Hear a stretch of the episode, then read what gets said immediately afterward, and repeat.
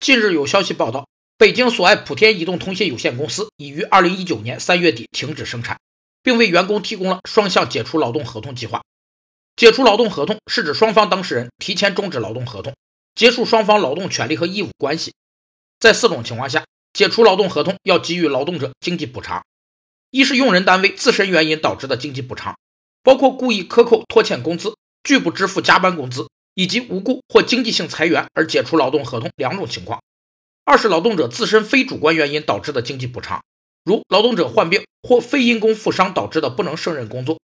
三是客观原因导致的经济补偿，如劳动合同订立时所依据的客观条件发生重大变化，致使无法履行合同；四是劳动合同期满时的经济补偿，特指国有企业、国家机关、事业组织以及农民工合同制的劳动者。索尼表示。索尼移动将继续在中国市场销售智能手机，并为在华顾客提供全面的服务支持。